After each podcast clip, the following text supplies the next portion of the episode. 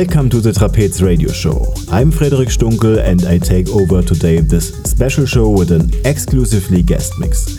The Trapez catalog number 200 is announced and will be released by myself. A four track EP called Trip Your Soul, where I present you my interpretation of modern techno music selected with a good touch of analog hardware synths and drums. I had played my four tracks inside this guest mix too. They go by the name Dive In, Cube, Parallel Volume, and One Dark Trip to Your Soul. The Beatport exclusive release date is Friday the 13th of April, so keep your eyes, ears, and mind open. You can find me around the web on Facebook, Twitter, and Instagram by writing my name correctly also, you can visit my website www.frederic-stunkel.de to check my upcoming DJ dates, radio shows, to book me for your event, and more. We see you soon back on the dance floor. This is Frederic Stunkel. Feel the energy of techno.